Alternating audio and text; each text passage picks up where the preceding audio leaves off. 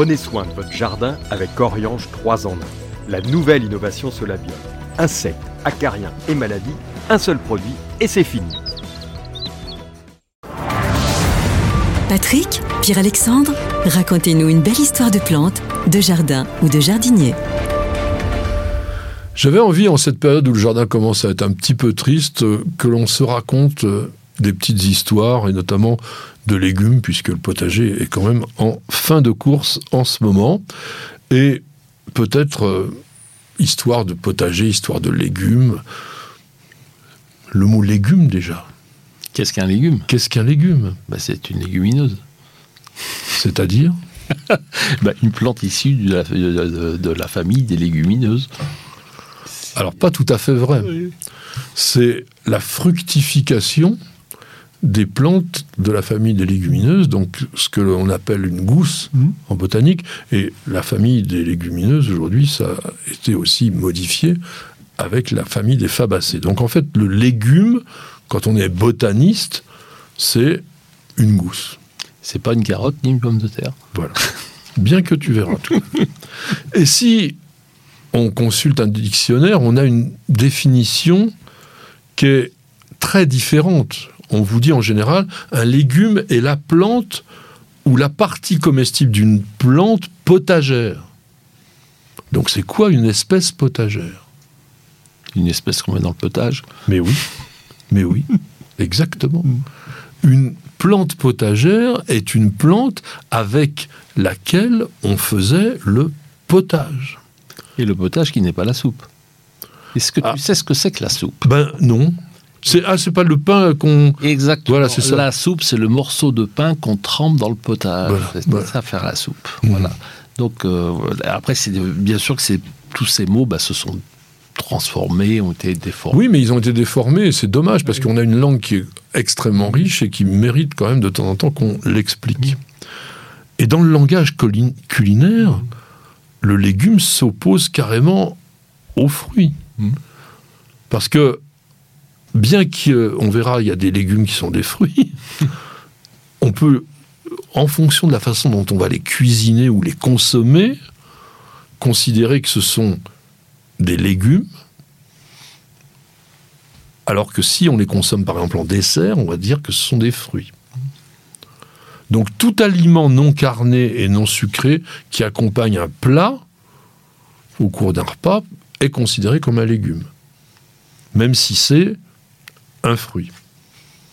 Donc ce que je voudrais qu'on regarde maintenant ensemble, c'est quelles sont les parties des plantes qu'on va consommer comme légumes. Alors les racines par exemple, ça c'est facile. Oui, on a, qu'est-ce qu'on a, les carottes, les betteraves, le radis, le navet, panais, salsifis, corsonaire, rutabaga, cerfeuil tubéreux, persil tubéreux. Voilà. Là on est dans la véritable racine qu'il ne faut pas confondre avec les tubercules. Oui. C'est quoi un tubercule d'ailleurs? Le tubercule, c'est une partie renflée de la plante qui sert à, stocker ses réserves pour pouvoir euh, bah, se multiplier. Euh. Voilà. Généralement, c'est une tige souterraine qui s'est gorgée euh, d'éléments de réserve, tout simplement. Et là-dedans, au niveau des légumes, on a pommes de terre, topinambour, crône du Japon, patates douces, oca du Pérou, igam. Voilà, ce sont des légumes qui sont dans la terre et qui pourraient être confondus avec des racines. Le bulbe, le bulbe qui est un, organe de réserve, et d'ailleurs que l'on appelle couramment un oignon, mhm. bah, s'en retrouve effectivement chez l'oignon mhm. et chez les autres aliacées. Euh, les échalotes ou, l'ail mhm. sont des bulbes. Les bulbes qui, lorsqu'on les plante, redonnent la plante immédiatement. Après, il y a... Alors, on pourrait penser que c'est des tiges, mais botaniquement, ce sont des pseudo-tiges, c'est-à-dire que ce sont des éléments qui se développent comme une tige, mais vont pas se ramifier, etc. Par exemple, chez le poireau. Céleri rame, chou rame. Là, on pourrait aussi croire parfois que ce sont des racines, mais mhm. si vous regardez bien, ça pousse à l'extérieur. en plein jour. Au niveau des tiges, alors on, ne consomme vraiment que des jeunes tiges dans les légumes. chez les plantes aromatiques qui sont pas des légumes, on peut cultiver, on peut consommer certaines tiges. Par exemple, chez le thym, on va mettre la, tige entière, même si elle est un peu sèche. Mais sur les légumes, on va vraiment prendre des choses jeunes. Les asperges Bah oui, l'asperge, c'est vraiment le, celle à laquelle on pensait plus. Après, qu'on pense le moins, c'est les bambous. Mais la jaune pousse de bambou, les de tiges de bambou, ça peut se consommer. Le palmier. Alors là, on est sur le cœur, c'est un peu le bourgeon, c'est l'extrémité de la tige, mmh. un petit peu différent. Les, tiges d'oignon. Et les tiges d'oignon. Chez l'asperge, on l'appelle comment, cette jeune tige euh, Le turion. Turion. C'est un nom spécifique pour l'asperge. Après, on a le pétiole, c'est-à-dire la queue de la feuille. Vous allez dire, qu'est-ce qu'on mange? La queue de la feuille Ben oui, avec la blette, par ben, exemple. La blette, oui, la poirée, ça c'est vraiment le, gratin de, de, poirée. Après, il y a le cardon, très utilisé en, région lyonnaise, les céleris branches, le fenouil, la rhubarbe. Hein. Tout ça, c'est des pétioles. Alors les feuilles, bon, ça c'est évident que les feuilles, c'est surtout tout ce qui est salade. Mmh. Euh, bon, les choux, oui. les épinards, l'oseille, pissenlit. Euh... Et on oublie un peu euh, les algues. Ouais. C'est les feuilles quand même. Mmh. Bon, puis Au potager, c'est compliqué, les algues. Oui, mais non, mais on parle des légumes. Ah, bien que. Bah, la, mâche, la roquette que toi tu adores, le cresson mmh. aussi, hein, donc, mmh. mais ça, on est quand même dans la salade. Plus curieux encore, le bouton floral. Quelle est la plante dont on consomme le bouton floral? Ah, bah, il faut penser à la Bretagne ou à l'Italie un peu. Voilà, on est... bah, l'artichaut. Bah oui. L'artichaut, c'est c'est pas la fleur, parce que si vous mangez la fleur, c'est immangeable. C'est-à-dire que ce que l'on appelle le foin, en fait, ce sont les éléments de la fleur avant maturité. Et on mange le réceptacle avec le fond, le réceptacle de la fleur, et puis les feuilles qu'on appelle, qui sont en fait simplement des bractées qui entourent donc ce bouton floral. Et il y a un autre bouton floral qui est peut-être moins évident quand on y pense, c'est la capre. Dans les fleurs, bah, il y a évidemment le chou-fleur. Brocoli, oui, tout ce qui est dans les choux. Mais si on regarde bien, en fait, on n'a pas véritablement une fleur, parce que si vous laissez monter un chou-fleur à fleur vraiment, c'est immangeable. Donc on mange ce qu'on appelle le méristème, c'est-à-dire qui est le tissu de croissance et qui s'est hypertrophié. C'est vraiment une sélection un peu bizarroïde chez la plante. Et puis alors là, c'est ça devient compliqué, c'est on va avoir des fruits légumes. Mais il y en a beaucoup. Énormément. Il y en a beaucoup. Énormément. D'abord la tomate, évidemment. Tomate, concombre, poivron, aubergine, courge, courgette, melon, potiron. Oui, donc tous les cucurbitacés, mais aussi ce qu'on ne pense pas. Mmh. Et là, on revient pratiquement à la définition du début, les haricots verts. Les haricots Les gousses mmh. des haricots verts sont des fruits. Mmh. De même d'ailleurs que les cosses des petits pois, quand on fait du petit pois mange-tout, oui. on mange mmh. un fruit. Après, bon, il y a d'autres fruits qui...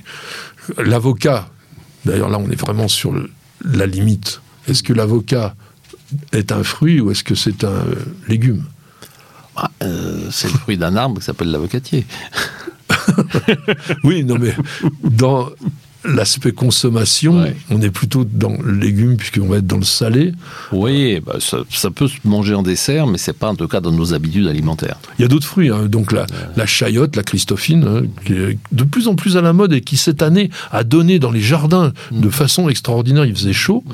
Le gombo, qu'on on cultive peu en France parce qu'il faut beaucoup, beaucoup de chaleur, mais en revanche, euh, dans les Antilles, hmm. ça se cultive bien.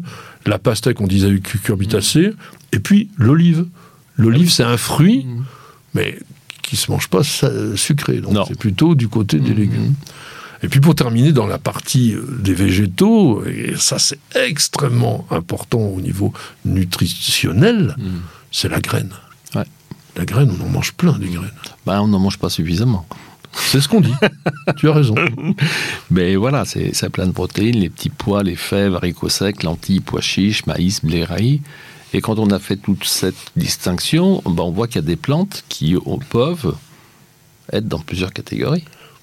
Parce que si tu prends, euh, bah, notamment même... ah bah, dans les harigots, on mange à la fois les graines et les fruits, oui, oui, bien sûr. Et la betterave, tu manges les feuilles en salade. les radis, les carottes, tu fais des soupes avec les fans. Oh. Ah si, c'est très bon. C'est très bon. Je te ferai une soupe de, de fans de radis au printemps. C'est très très bon. Oh, j'en ai marre de tous ces trucs qu'on essaye de vous faire bouffer. Oh là là, catastrophe. Aïe, aïe, aïe. Bon. Mais cette notion de légumes, euh, c'est arrivé quand? Parce que quand on remonte dans la préhistoire, on cultivait pas. Donc on prenait des choses sauvages. Oui, mais c'était la cueillette. C'était la cueillette. la cueillette. Et en fait, le mot légume est arrivé au XVIe siècle en France, à partir du moment où on a commencé vraiment à organiser mmh. des endroits où on cultivait réellement, on domestiquait en fait les plantes. Alors, on y viendra peut-être un jour d'ailleurs pour vous expliquer ou essayer d'expliquer cette domestication et cette transformation invraisemblable qu'il y a eu sur les plantes alimentaires. Parce que aujourd'hui, on parle de jardin naturel, etc. Et la plupart des promoteurs de ces techniques-là, c'est des gens qui cultivent des potagers. S'il y a un truc qui n'est pas naturel dans ce qu'on mange, c'est essentiellement les légumes. Parce que vous avez des améliorations, des croisements, des trucs. Par rapport à la plante d'origine sauvage, on est à des années-lumière. Mm dans les termes aussi, euh, je voulais rajouter le terme de salade. La salade n'a jamais été une laitue. La salade, c'est les herbes qu'on cueillait sur le bord du chemin et qu'on mangeait le soir en rentrant à la maison.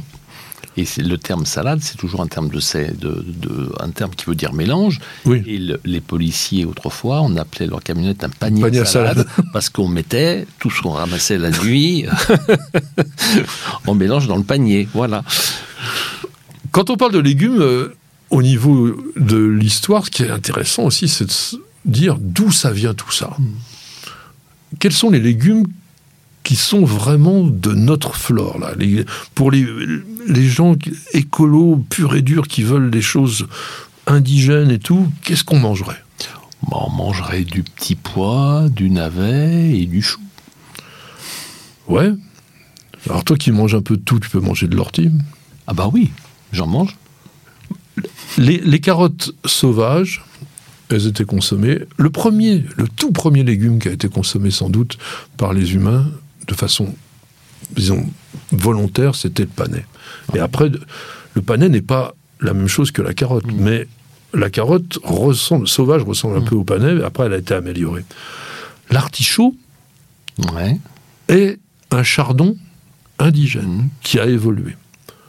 Des asperges, c'est méditerranéen. La betterave, tu l'as dit, mmh. donc betterave et bled, c'est pareil, hein, on mmh. est sur la même plante, la section est différente. Les cardons, on est méditerranéen également. Le céleri, un truc que tu manges peut-être, parce que tu manges tout, euh, Kénopode bon Henri. Oui, j'en ai au jardin. Ça, c'est très, très mmh. indigène. C'est bon? Oui, c'est comme des épinards. Après, il faut savoir le, avec quoi tu le manges. Un petit filet d'huile d'olive, un petit peu une petite gousse d'ail, c'est parfait. La chicorée sauvage, donc qui a donné les endives mhm. plus tard. Le chou, t'en as parlé. La lentille, la lentille ah est du sud, et de chez nous. Le fenouil de la même chose. La laitue, la laitue est alors immangeable au niveau sauvage. La laitue ah, totalement amer, mais ça a été amélioré. Donc le pourpier, la rhubarbe, la roquette, que, bon. Hein. Et puis salsifis corsonaire. Tout mm. ça sont des plantes de notre origine. Mm. Alors maintenant, on va aller faire un petit voyage rapide. Quel est le légume, il n'y en a pas 50, hein, qui vient d'Amérique du Nord qu'on consomme de temps en temps? Elianthus anus. Tuberosus.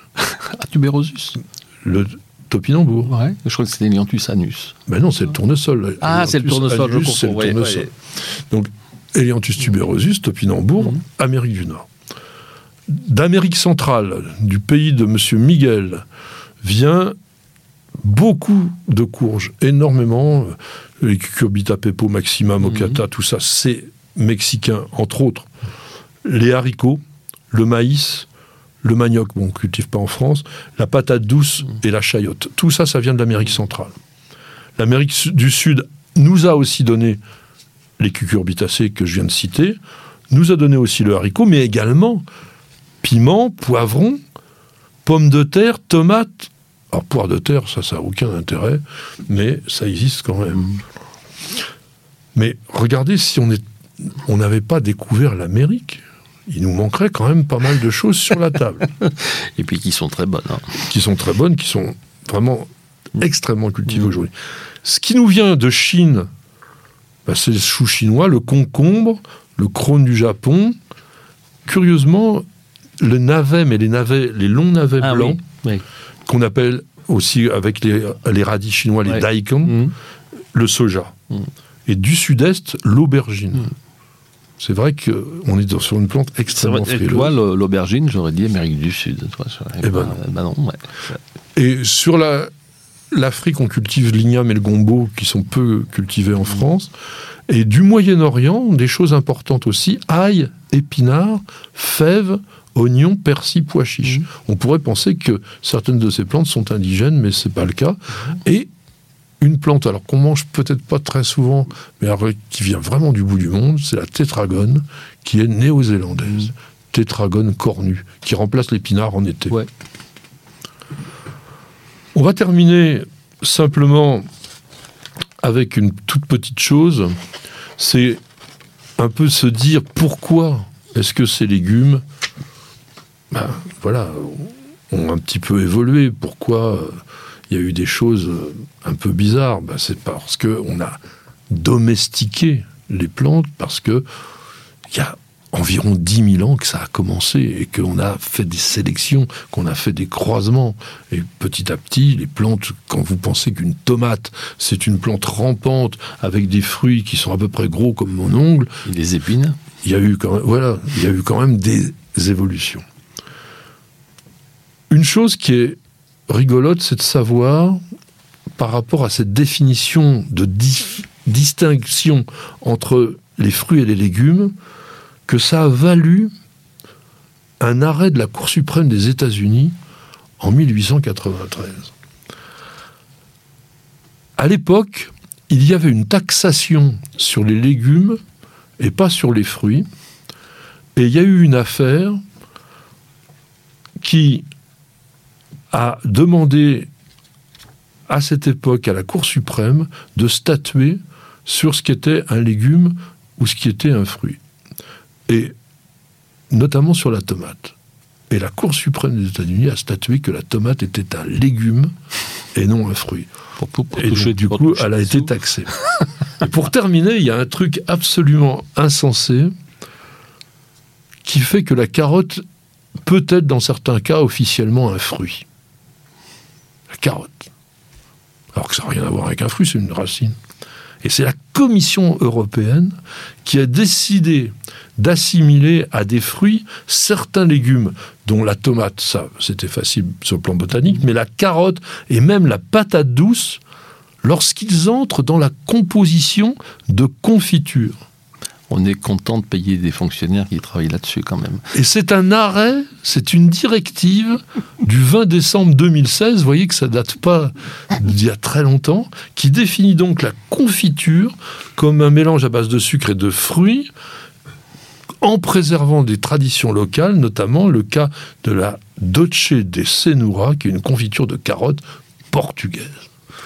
Voilà, on a essayé de voir qui était fruits, qui était légumes, pour au final peut-être avoir encore un grand point d'interrogation.